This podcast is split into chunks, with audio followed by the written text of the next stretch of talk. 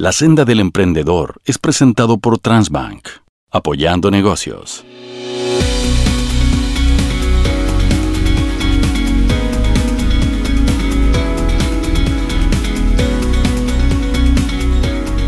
¿Cómo están? Bienvenidos a un nuevo capítulo de La senda del emprendedor.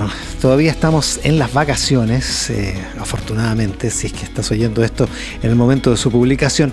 Em, y si tu destino es disfrutar de las maravillas del sur de nuestro país, una recomendación muy pero muy buena es pasar por Pucón y específicamente por la Picá Campesina, que es un exquisito restaurante que tiene más de 12 años ya de trayectoria, que rescata los sabores de la comida mapuche con preparaciones deliciosas directamente a tu mesa. Desde ese lugar donde se oye de fondo el traqueteo incesante, que afortunadamente está muy bueno en este periodo eh, para la Picá Campesina, eh, Shirley Varela, eh, su propietaria, esta emprendedora, está con nosotros hoy en la senda del emprendedor. ¿Cómo estás, Shirley? Hola, ¿cómo están? Súper bien aquí. Bien atareada, veo, ¿no? Bien ocupada. Sí, estamos bien ocupados, pero bien, sí, hay, mucha gente, la gente está disfrutando, vienen a comer acá a la picada, quieren comer comida campesina, con productos locales, así que estamos, estamos haciendo muchos paladares. Y antes de, antes de empezar con tu historia, ¿cuál, qué, es lo más, ¿qué es lo que más piden en la pica campesina? ¿Cuáles son las especialidades, los, los platos favoritos? Uy, la gente con calor o sin calor pide cazuela, cazuela de pollo de campo o oh, cazuela de vacuno. Eso es como lo más, lo que nosotras tenemos que servir todo el día prácticamente. Fabuloso, esa es, la especialidad. Y las empanadas de pino, sí. Y las sopaipillas, sopaipillas de papa, de zapallo, con piñones, dependiendo de la estación también. Mmm, qué rico. No, fabuloso, ya me dio hambre. Y eso que ya, no debería darme hambre, pero me dio hambre igual. Eh, es un emprendimiento familiar la peca campesina, ¿no? Sí, somos un emprendimiento que iniciamos tres hermanas. Ya, eh, esto fue aproximadamente hace 12 años. Decidimos eh, salir del, del, de nuestros trabajos asalariados y dijimos, no, vamos a hacer algo por nosotras y tener presencia acá en Pucón también porque Pucón también, eh, tiene bastante variedad gastronómica, pero no hay nada con pertinencia cultural de nuestro pueblo mapuche. Así que queríamos nosotros estar aquí presentes y decir somos de Pucón, del Gualmapu y coman rico acá en Gualmapu. Ya, y ese fue el, origen de todo esto y eso hace más de una década, hace 12 años ya, ¿no? Sí, empezó, claro, hace más de 12 años, eh, estando presente en distintas ferias costumbristas, vendiendo asados, sopa y pillas, empanadas, cazuelas, platos típicos como el pisco, que es una preparación de, legumbres y mote, y, también los asados, los jugos. Todas esas cosas queríamos nosotras estar aquí en el centro de Pucón, porque todo sale del, radio urbano, todo está en lo rural, y queríamos estar acá en el centro, aquí en el corazón. Nada de cosas. ¿Cómo han sido estos años de trabajo? ¿Cómo los definirías? Oh, duros, difíciles, sí. Me emociona cuando me hacen esas consultas porque ves todo lo que eh, hay que luchar, es bien, es bien bien duro. Pero ¿sabes qué? Es una, una, lucha constante y linda también porque no solamente estamos nosotras como familia, tres hermanas que nos acompañan, además mi padre, bueno, mi mamita no está, partió hace tres años, pero ella siempre soñó y nos ayudó hasta el último con este, este emprendimiento. Pero hay más personas, nosotros hacemos trabajo colaborativo con emprendedoras locales, con gente que, que tiene producto, que quiere trabajar y apoya el, el proyecto Pica Campesina y estamos ahí apoyándonos en, hartos más emprendedores. O sea, también queremos ser una vitrina para más personas. O sea, han sido 12 años para empezar emocionantes, digamos. Sí, es muy emocionante, la verdad. Eh, empezamos en un localcito chiquitito a dos cuadras de este, de donde estamos hoy día en pleno centro, aquí en eh, Alderete con Lanzorena, en el mercado, un local donde apenas cabíamos las tres. Después cambiamos a un local un poquito más grande y ahora estamos en un restaurante.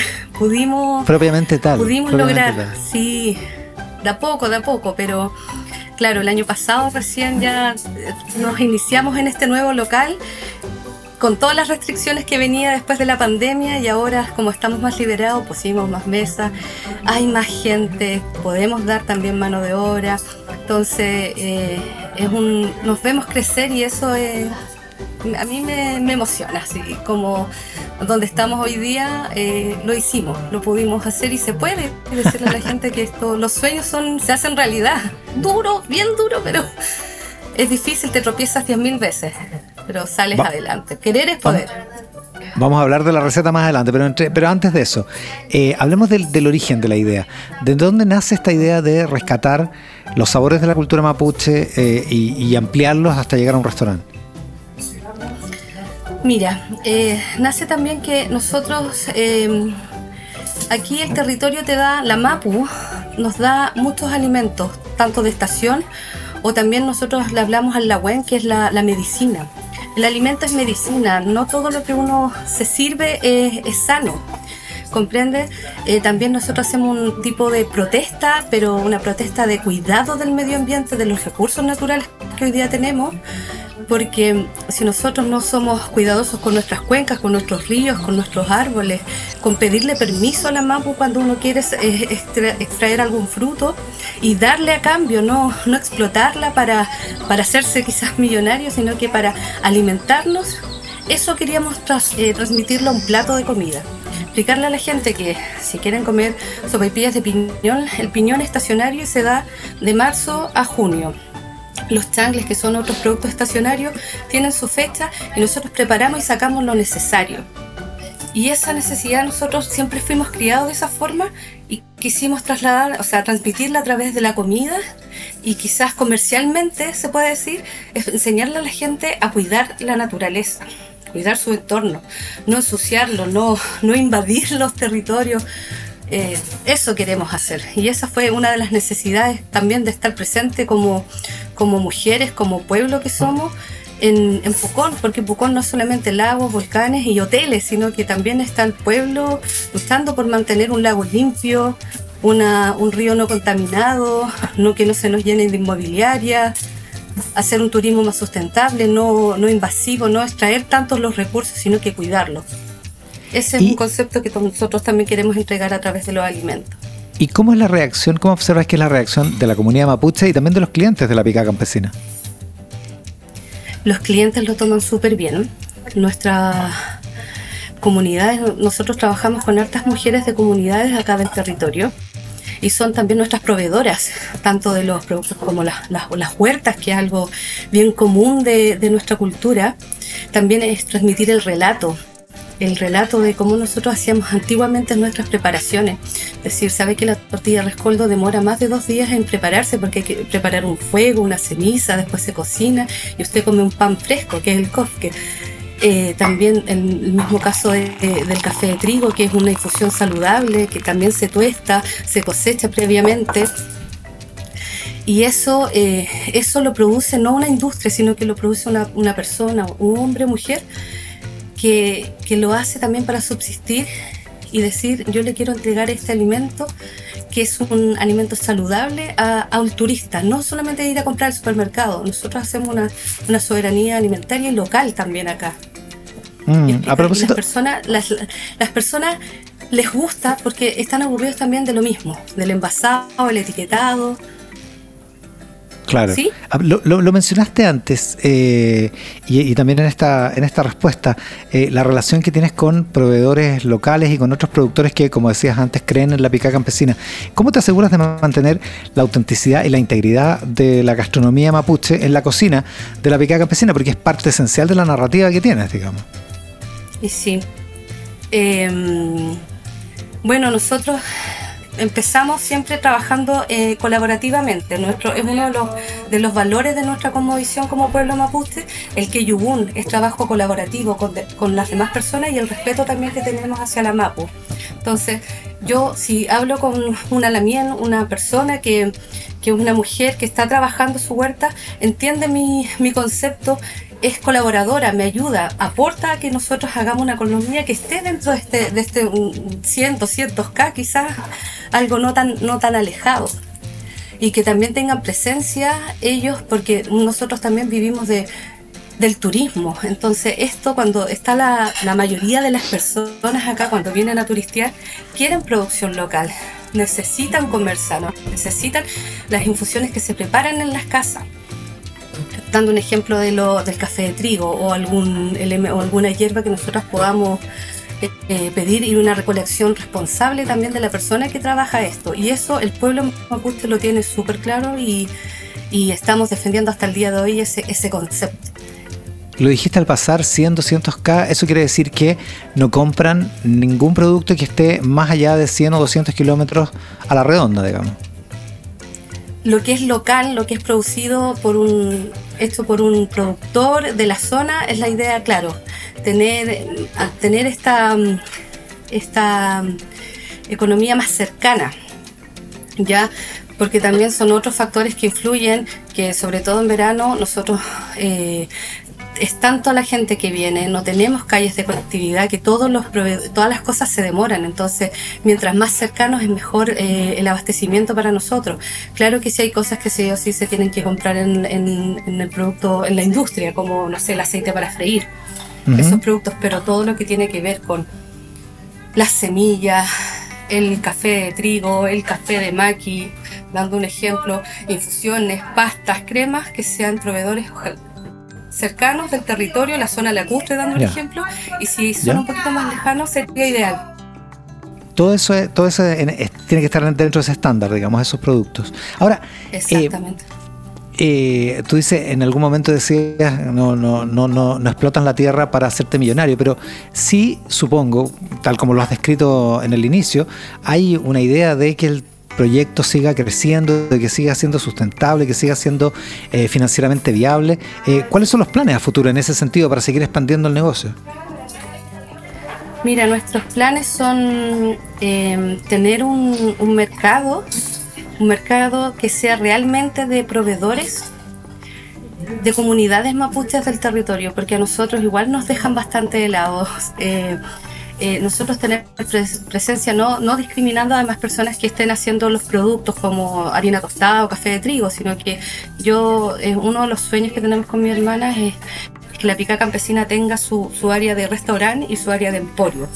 Y emporio de producción local, no una producción local que alguien haga algo en su casa y lo venda, sino una producción local responsable, consciente, que maneje todos los valores del pueblo mapuche en respeto y resguardo de nuestra tierra y la y de nuestro, claro, insisto, del territorio.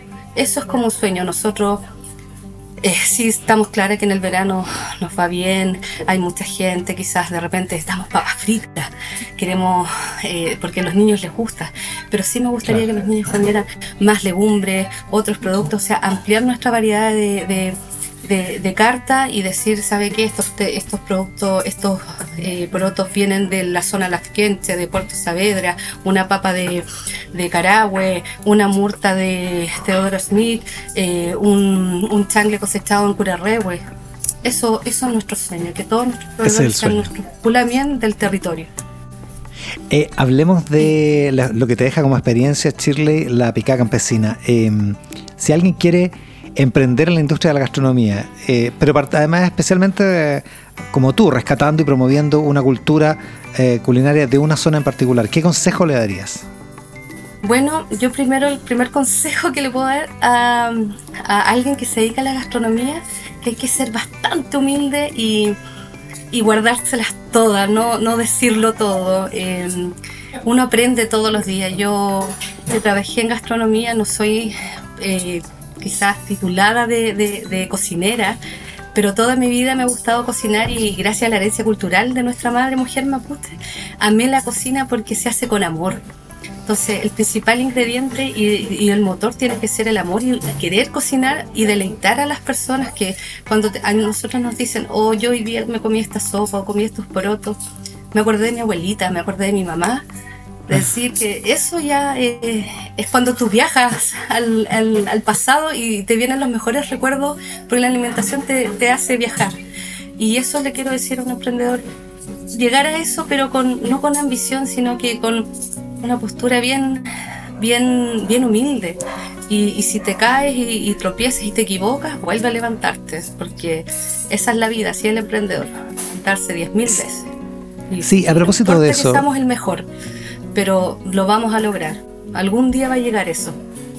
A propósito de eso, y hablando del emprendimiento en general, eh, y esta es una pregunta que le hacemos a todos los emprendedores en este, en este programa, eh, ¿qué consejo le darías a alguien que quiere emprender, que tiene un negocio, que tiene una idea, que tiene, eh, en fin, un sueño y, quiere empezar? ¿Cuál, es tu, ¿Cuál sería tu principal consejo? Em, que se atrevan y no importa que se equivoquen, porque nadie es dueño de la verdad.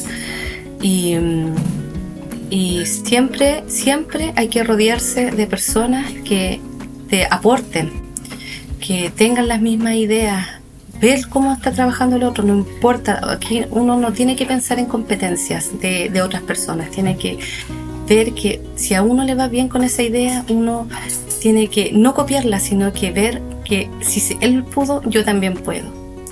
Entonces, ver a tu alrededor, buscar buenos socios colaborativos, rodearte de personas que estén en tu mismo ambiente, de, de, eh, en este caso comercial, y atreverse. Atreverse, esa es la eh, receta de la picada campesina. Que, ¿Dónde está? Lo dijiste en un momento. En, está en el centro de Pucón, pero ¿dónde está exactamente para la gente que, que pase por ahí sí. este verano? Nosotros estamos ubicados en toda la esquina de Miguel Anzorena 191 local 3 con Alderete. Estamos en toda la esquina, hay una terraza muy hermosa de madera y ahí estamos nosotras, las hermanas Garrido Varela. Tal cual. Shirley Varela eh, conversando con nosotros en la senda del emprendedor para el verano y por cierto para todo el año. La picada campesina, el emprendimiento con, con raíces familiares eh, de este capítulo. Shirley, muchísimas gracias por compartir tu historia con nosotros. No, muchas gracias a ustedes. Te dejo invitada a ti y a todos al próximo capítulo de La Senda del Emprendedor. Muchas gracias por estar ahí. La Senda del Emprendedor fue presentado por Transbank, apoyando negocios.